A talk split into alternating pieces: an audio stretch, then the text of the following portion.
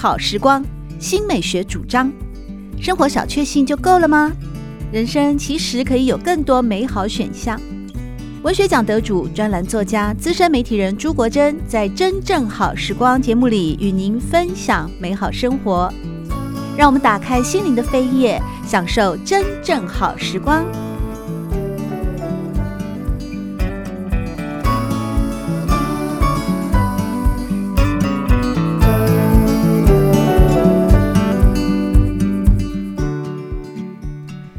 们好，欢迎您来到《真正好时光》的节目里，我是朱国珍。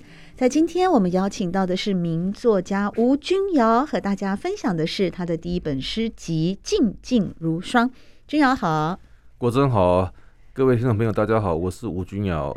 君瑶是一个非常多才多艺的作家啊，在过去呢，他的《火伤世纪》也得过文化部的文学创作金鼎奖啊。重庆潮戏式散文集也入围过台湾文学馆的散文经典奖，都是金字辈的啊。更别提说过去呢，你在小说的创作也好，散文的创作也好，经常呢都会被选入年度的文选啊，而且呢也得到过五四文艺奖章，也是中山大学的杰出校友。在你这么多元的一个创作过程当中，好像唯独缺少了诗集。所以在节目一开始，是不是先跟听众朋友们分享，怎么会现在想出一本诗集呢？可事实上，你并不是现在才开始写诗啊。像我们吴君瑶这么优秀的啊，呃，而且产量也很丰富，又一直得到金字辈奖项的一个作者、创作者啊。那在过去年轻的时候，其实就也得过诗奖了，但是中间停了很久。嗯、这段心路历程，先跟听众朋友们分享一下吧。对，谢谢国珍刚刚有趣的提问呢、哦。其实这这题问的很好，这题有把我为什么后来又可以出版诗集的一个核心做了扼要的说明。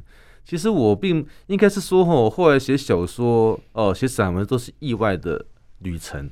我最早的话，我是写新诗啊。所以你原本想立志当诗人？对，因为以前有过一个笑话，那笑话是这样说的哈，比如说我们称怎么称呼一个写小说的人，小说家；怎么称呼一个写散文的人，散文家；那怎么称呼写新诗人，诗人，对不对？只有诗人才是人。这是听过一个非常无聊的笑话。然后这除了除了除了这语，这但这笑话的背后的话，我这个表达出来一个呃，台湾很多的作家对于写作传统。的一种熏陶，那比如说什么呢？诶，呃，因为比如说我们都受的很多呃教育嘛，文学教育，那呃，应该很多人都喜欢李白、苏东坡，他们都是大诗人啊。在我小时候的话，我的我也不例外，我们也非常喜欢陶渊明，非常喜欢白居易，哦哦，非常喜欢王维，就整个新诗的呃，应该说诗歌的传统，屈原等等都一样，整个诗歌的传统成为我们文学创作很大的背景跟养分的来源哦。那我在。呃，一九八几年，呃，初入文坛的时候，刚好是很多的诗社在创办。那时候市面上已经有蓝星、创世纪，我也跟一群朋友们那个应该说，呃，同盟创办了星火诗刊。我我我我不应该不能说创办，我是后来尾随者，有跟他们做一些审稿的这种作业那样哈。所以当年在一个非常新诗非常蓬勃的那个年代，我会投入新诗写作。是非常的呃呃非常的合理性的哈，但是刚刚国政提到我获得中山大学杰出校友嘛，那我后来去读大学的时候，我是念财务管理，我读财务管理的时候，我要练经济学，我都还记得当年的我，我已经入选过年度诗选，我入诗选是张默老师啊，那个提拔了我，他们我当然笔名叫做丁谓。你有笔名啊？对，一度有过，用的很短暂，因为我在丁未年出生嘛。哦。那我我我的吴君瑶三个字很老土啊。不会啊，我觉得超有型的。我今天还在想说，哇，你的父母亲肯定是这个高人哦。哦，没有。君瑶这两个。讲个小秘密，我的名字是。由我不认识的三舅舅帮我取的。你不认识的三舅舅？哦，他不认识字，不认识字的三舅舅帮我取的。字的三舅舅，那他是随便翻字典翻到哪一页？他怎么来？你知道？因为他刚是他是下落番的，他是到南洋去奋斗的金门人。哦。有一年刚好回到的那个金门啊，那时候我可能刚刚还我应该还没出生吧，还是怎么样的哈？但是我妈妈已经怀孕了，想说，咦，哥哥回来金门又难得来我们喜果山看他的妹妹。啊，快要出世的儿子，让他来命名吧。那我的三舅舅根本目不识丁啊，对，他就用我君尧啊，我君尧哎，他一用闽南语翻译成国语，就变成吴君尧。所以原本你的名字是以台语来命名的。哎，对，他本来是，因为他根本不会写字啊，他可能只会写简单的阿拉伯数字而已。君尧，下面说，呃，一满怎样，他也不知道。他就念起来很顺，这样子啊，感觉 feel 就来了，就是。因为他也妹妹钱托他，他也不能说怯场，就用我君尧啊。问题是翻译成国语是什么样的，就变成这样子，变成吴君瑶那样子，是这样来的。那我的均哦，很多人把它写一度，很多人把它写错，写成平均的均。对，其实金字边。各个单位的人常常会把我的均写成平均的均。我会跟他讲说，其实也没有错。为什么你知道吗？因为我最早的名字就是吴君尧的君是平均的均。后来怎么变金字旁？啊，后来我的国小老师啊，其实君尧，你这个君是土，尧又三个土。你土都没有成金，哦、这样要干嘛呢？哦，哎，有学问呢。对，是老师帮我改的名字，改了一个改了一个字，哦、就是音都一样，改改为现在这个君。对，难怪后来就不断的得到金鼎奖了，经典奖了。对，难怪会有个金，已经要改为朱国金。我那个国要改成。其实你已经不用了，两届连龙山的首奖都吓死人了，好不好？你看散文首奖。新诗首奖，那吓坏许多人了。真的吗？对呀、啊，当然了，谁可以做到？我自己也吓坏了。谁可以做到这个记录？这倒是跨文类首奖，好像目前还是不容易。跨文类可以得到奖项，可以像我这样出版书。嗯可是能不能做到很高的品质，能不能获得第一名，这都很难说的。对，但是我相信，只要是努力不懈，而且有兴趣啊，就像我们今天真正好时光节目邀请到的吴君瑶，在少年的时候呢，其实短暂的时间用笔名丁位发表过诗，嗯、但他后来受到文坛以及受到呢许许多多的读者注意的，还是在他的小说跟散文。对，我当年念中央大学练财务管理嘛，我还不是中文系的嘞。嗯，练财务管理的时候，就很多个礼拜六的下午，礼拜天的下午，希望室友们可以出去多风看电影，都不在，我好好可以写几首新诗。可是当年那几个难得的下午的时候，我竟然在那边抽烟喝咖啡，当年下午还可以还可以抽烟。嗯，哎呀，竟然孵不出几句几个几颗蛋都孵不出来啊，连个蛋白都没有啊，啊就花耗费一整个下午，可能就挤出三四行，那三四行还不成行，又挤连续好几个月都是一样。那我就想，我怎么办？我已经写不出来了。哦，那时候几岁啊？那时候大概，因为我是当完兵才去读大学，那、哦、那我已经二十二岁左右。哦，哦、呃，那我怎么办？可是满腹的那一种牢骚，想说话的欲望还是存在啊。那心思已经不理我了、啊。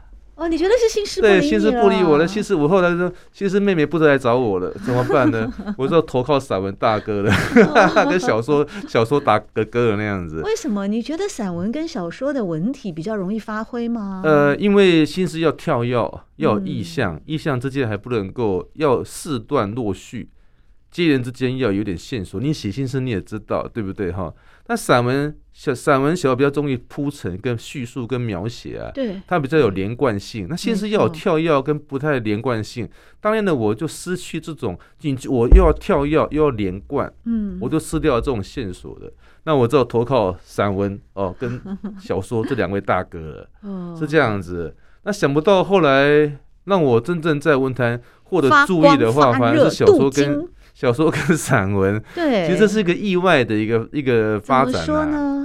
小说也不好写吧？你要掌握那么多的人物性格，还有剧情啊，还有故事的发展，对，还有取材，每个文类都很困难。对我来说是这样子，嗯、但是但是我还是很多的话想要说啊。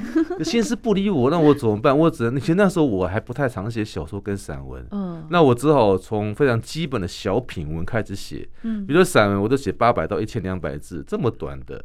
哎，我也不是故意投报纸所好哦，刚好这么短，容易发表。你就把你一个概念陈述完。对，我都把它讲完，所以我最早出本一本书叫做《七个情》，七个呃呃呃，我都忘记什么情人什么东西，单性情人。嗯，单性情人是我最早出一一本散文集，像草履虫那种概念。对，里面就是对，里面就是七七八百一两千字这种这种这种小品文而已。哦。但是慢慢的话哈，想述的欲望越来越强之后。我才向小说这边靠拢，嗯，可当年我的小说也都写到大概两三千、三四千字而已。哦，算蛮短篇，还是短？对，都都很短。嗯，但这么短，刚好，其实我也应该说幸运了。当初我投稿的时候，刚好报纸都还是都很健健全。对，像南部的报纸，我就常常投《台湾时报》，尤其是《台湾新闻报》副刊哈。对他们刚好也都很鼓励我。稿费很高吗？稿费不太高，嗯，但是有发表的原地，大概一个字大概只有六毛钱而已，好像跟现在也差不多。对，但他们还有还博被被选为呃台湾新闻报年度小说家奖。哇，那你很年轻就展现你的才华了。这个怎样人才够资格？你知道吗？要在那个副刊要投。过多的稿量，稿量要超过某个程度，比如小说可能要有二十万字，假设这样的好了，然后他们去选拔，我好像获得第二名，嗯，那我领奖的时候还是叶石涛老前辈颁的奖，对啊，对，非常的一个幸运，对，所以说我等于是从新诗这边换到小说跟散文的跑道，我是用短来作为一个入门砖，但是我也不是故意的，后来发现到因为短很适合投稿。对，但当时为什么我是短？是因为我也写不长。我当时为了我能说的话，就只能说八百字，就只能写两千字的小说。再长我也拿它莫可奈何。所以我一路的过程是很辛苦的呢，不像我们的国珍，对不对？也要喝长岛冰茶的女人。那是一九九七年出的第一本短篇小说集了啦。对啊，是啊。那个那个也是当时也有一些话想说吧？对不对哈？嗯，对。我们那你当初想说的时候，你就可以说那么长。我是。我当年的话不是跟你一起入围时报吗？因为我要我我要说到一万字的那个长度，我大概花了七八年才把自己想说的话的能量可以扩展到一万字内。最早我只能写三四千字的这种小说呢。可是我觉得我们像龟兔赛跑啊，但是你就慢慢的累积了这么大的能量，包括你后来担任幼师文艺的主编啊，影响我们文坛的整个的年轻的年轻一代的，或者是他有一个在编辑上的传承，一个文化事业的传承，以及后来陆陆续续得这么多经典奖、金鼎奖的小说代表作，是，对。所以其实有时候并不是说一开始啊，你跑得快啊，或者是写得多啊。有人刚开始跑得快，现在还。跑很快啊！像谁啊？像你啊！我现在就是呃，在真正好时光的节目里面啊，邀请到一些好朋友们，然后大家呢一块儿来看看在台湾的。小说创作、文艺创作是否能够继续的为这块园地做一些贡献？尤其是我们今天在节目里面邀请到的，就是名作家吴君尧。呃，在节目的前半段也跟大家介绍了他过去呢得到过金鼎奖以及经典奖的作品，在今天为我们带来的是诗集哦。所以你在历经了这么长的一个创作过程的摸索，到现在。呃，年过半百以后啊，啊呃，终于出版了第一本诗集。那这本诗集《静静如霜》又是一个什么样的契机啊？为什么你终于收集到了可以出版一本诗集的、嗯、呃这个分量了？然后也决定出版。对，我刚刚提到那个中间大概因为新新诗我无法写之后，我就投靠小说跟散文嘛啊，中间哈不瞒国人讲。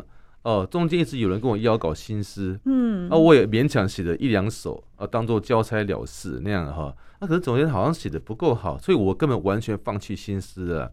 其中一个契机在二零一九年的冬天，那个时候疫情还没有来的话的前那一两个月，我陪我爸爸到金门去安周楚，哦，我们西果山的周楚要重新呃换个地方盖，盖的很很慎重，嗯，那我就陪我爸爸回那个金呃金门。那我到松山机场，突然有个很强烈的话的一个冲动，就很想写新诗，哦，啊，可是冲动又来自于之前我有两个奇妙的一个经验。第一次的话，在正义基金会，我认识一个诗人叫吴伟霆，他送我一本诗集，哦，那年的话我还可以去呃交流，我还带着他去杭州，带着他去厦门，我带了那本他的诗集，诶，哦，原来现在诗新诗。长得这样子，现在新人写这样的一个新诗，这是第一个契机。嗯，第二个是什么？你知道吗？是那一年的话，我我我忘了那年你有没有得到奖？二零一九的话的那个冬天，尼龙山颁奖哦，那年不是你得，你在前面那几年得已经得过的哈。然后有位他们的首奖，你那年得到首奖不是要上台去朗诵吗？对对，那年的首奖是一位姓萧的话的一位年轻一辈的诗人，萧仪辉。对，嗯、他那一首诗写的很隽永。但文字用的很平淡，并不是不是？呃，忘记，反正就聊一个人死掉，嗯、他月台上干嘛那样。嗯、他写的很隽永，那文字很平淡。那个当下我就一种感觉，哎呦，我好像也可以写哦。对，好像因为他练的新诗，他是练的没有，因为不小心会第一嘛，所以当场也没有文字的投影。对。那从从他口述，至少可以听懂三到五成。嗯。我想，哎，哎，这样的作品我也可以写。啊，这前后两个契机加起来。我陪我爸爸回去居国山安州署的时候，诶，在松江机场的候候机坪候机室那边，哇，就打开手机，好猛烈的话的一个冲动啊，然后就胡就胡言八道一一通那样子，就乱写一通那样子。啊啊！但是啊，比如说像第二天，我陪我爸爸哦换他那个要做捞短的那个衣服，但他的衣服很很贵重、很慎重，也很华丽。就是安祖错的时候的一个仪式的一个衣服，但我爸爸，我爸爸就没办法那个脱掉他的毛衣，因为冬基本冬天很冷，嗯，啊毛衣他自己脱不了，我爸爸就举高了手，哎，我爸爸的手势都很很厉害，我们都可以知道他要干嘛。哦，原来要我帮他脱衣服，所以我爸爸是没有说，哎，谁来帮我脱？没有，他就把手举高，嗯，就哎，我们我就知道，大家就心领神会，我就帮我爸爸脱掉他的毛衣，换上他的一个衣服，突然间这样。突然间，好猛烈的情绪就跑了过来了。我就写里面的第一首诗叫《中年》，中年的话是就是这样所完成的。而且中年的话，这首诗等于是我我这本诗集是按照顺序排下来的，完成的话的一个先后的顺序排下来的。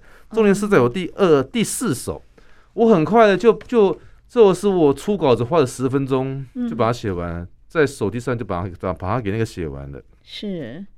所以中年这一首诗，其实不是写吴君瑶你自己的中年，而是写中年之后的你面对父亲对的一份情感，特别是当父亲伸直他的双臂，然后大家心领神会要帮他脱衣服的一刹那。仿佛那个时间的隔阂，或者年龄的隔阂，或者什么，都在那一秒钟给化解了。对，而且那一刻，那我在写作业的时候，我妈妈已经过世好几年了哈。那一个我我一个等于是一个一个，我是没有妈妈的小孩，可是我爸爸是一个没有老婆的老公。嗯，我就很强烈的话的感受，就一一口气都涌了上来。哇，那我们现在是不是就请吴君瑶呃来朗读他的最新诗集，也是第一本诗集《静静如霜》当中的这首诗《中年》，尤其是刚才吴君瑶也和大家分享了怎么会有这个灵感啊，来提笔完成《中年》这首诗，而且是一个很快的、很当下的、很丰沛的，因为。在跟父亲要回到金门安祖错的过程当中啊，让他文思泉涌。那君瑶现在就来为听众朋友们朗读《中年》。中年，那一年，父亲回乡当老大，一路上都在回想别人怎么当老大。黑帽子、宝蓝袍，衣着不变，序列老了才能套上。父亲只好晨间洗衣裳。戴不高的毛衣领套在颈间，我帮忙让它冒出一头白发。不很远的晨间，母亲在廊下为我洗脸。能不洗吗，妈妈？我的悲伤不能留在脸上。离去时，父亲嘱咐我晒衣；离去时，母亲执意为我扫净。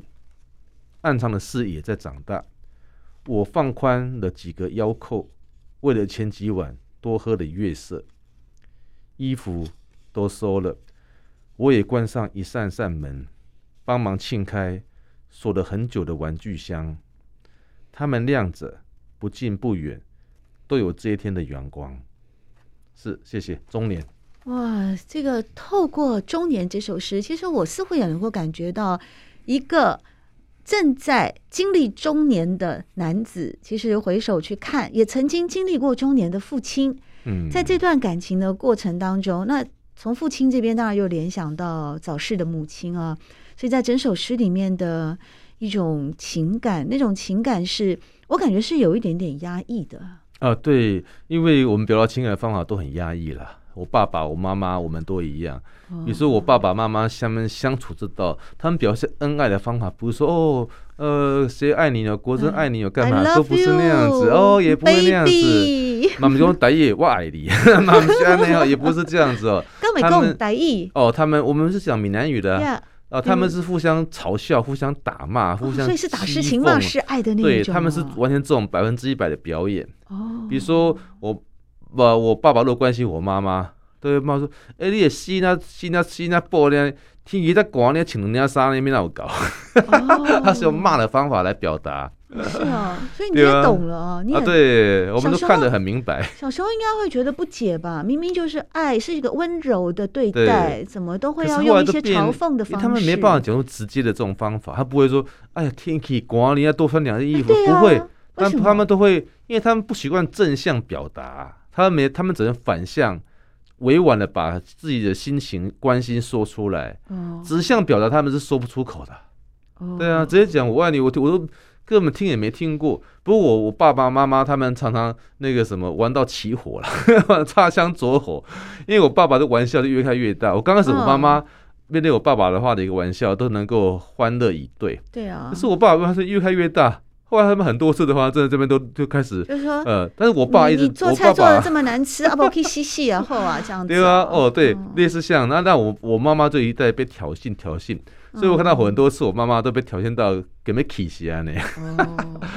那我妈妈快要很生气的时候，那个脸的那个会比较狰狞。哎呀，那个 就是脸红脖子粗了嘛。对，不高兴的时候当然是这样。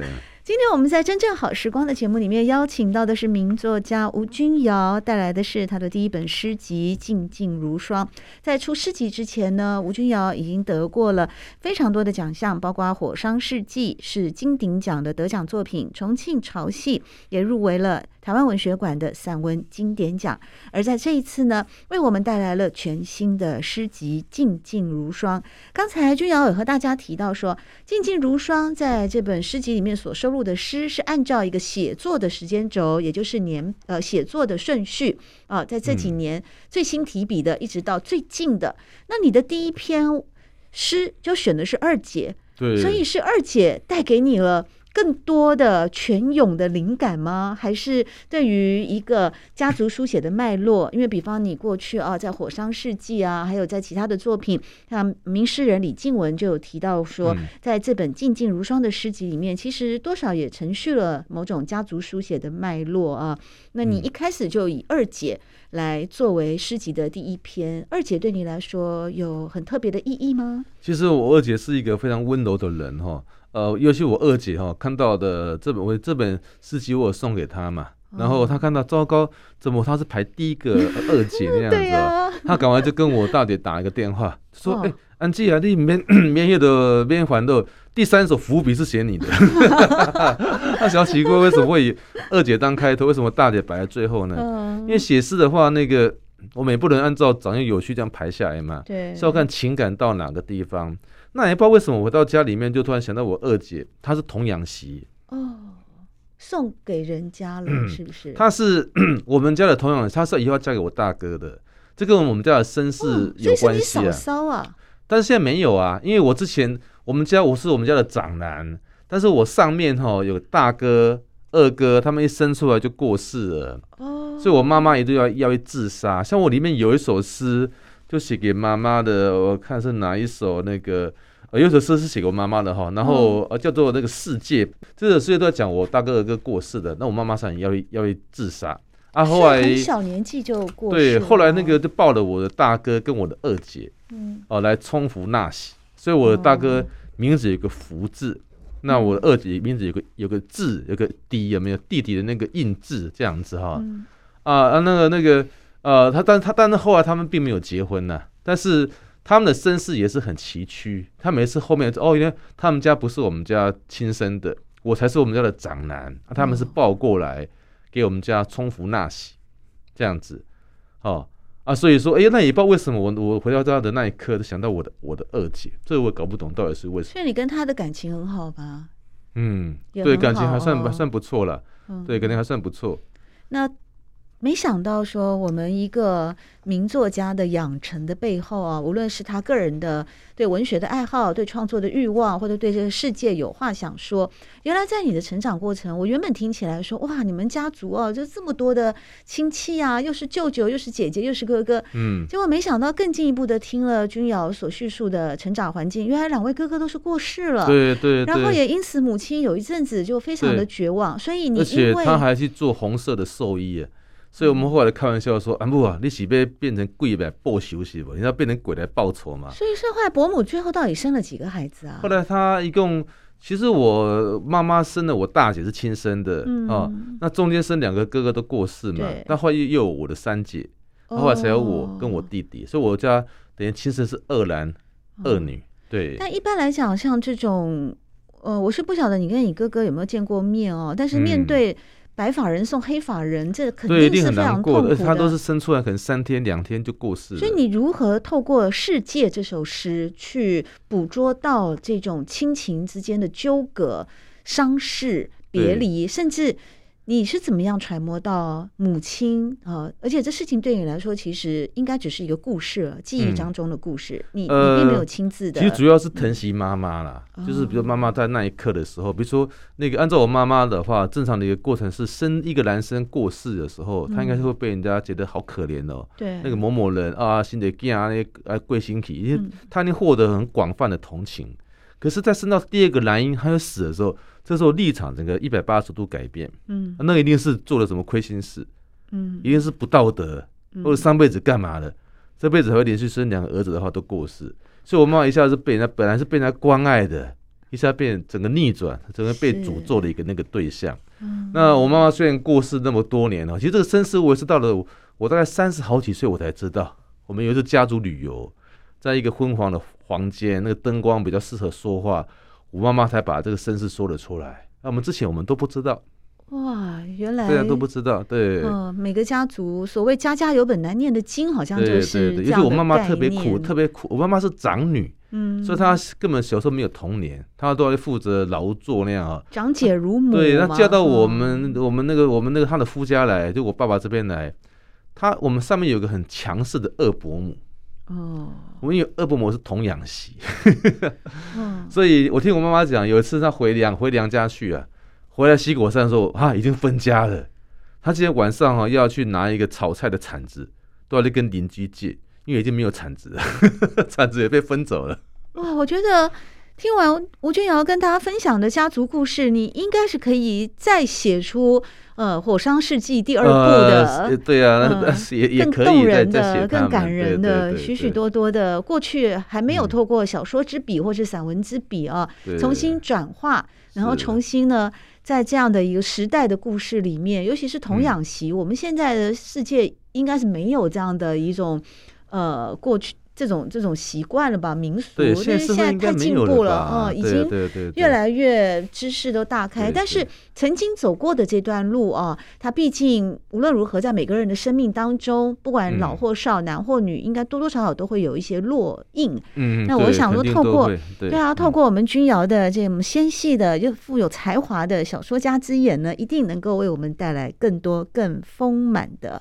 丰富的故事，在今天真正好时光邀请到的是知名作家吴君尧，和大家分享的是他的第一本诗集《静静如霜》。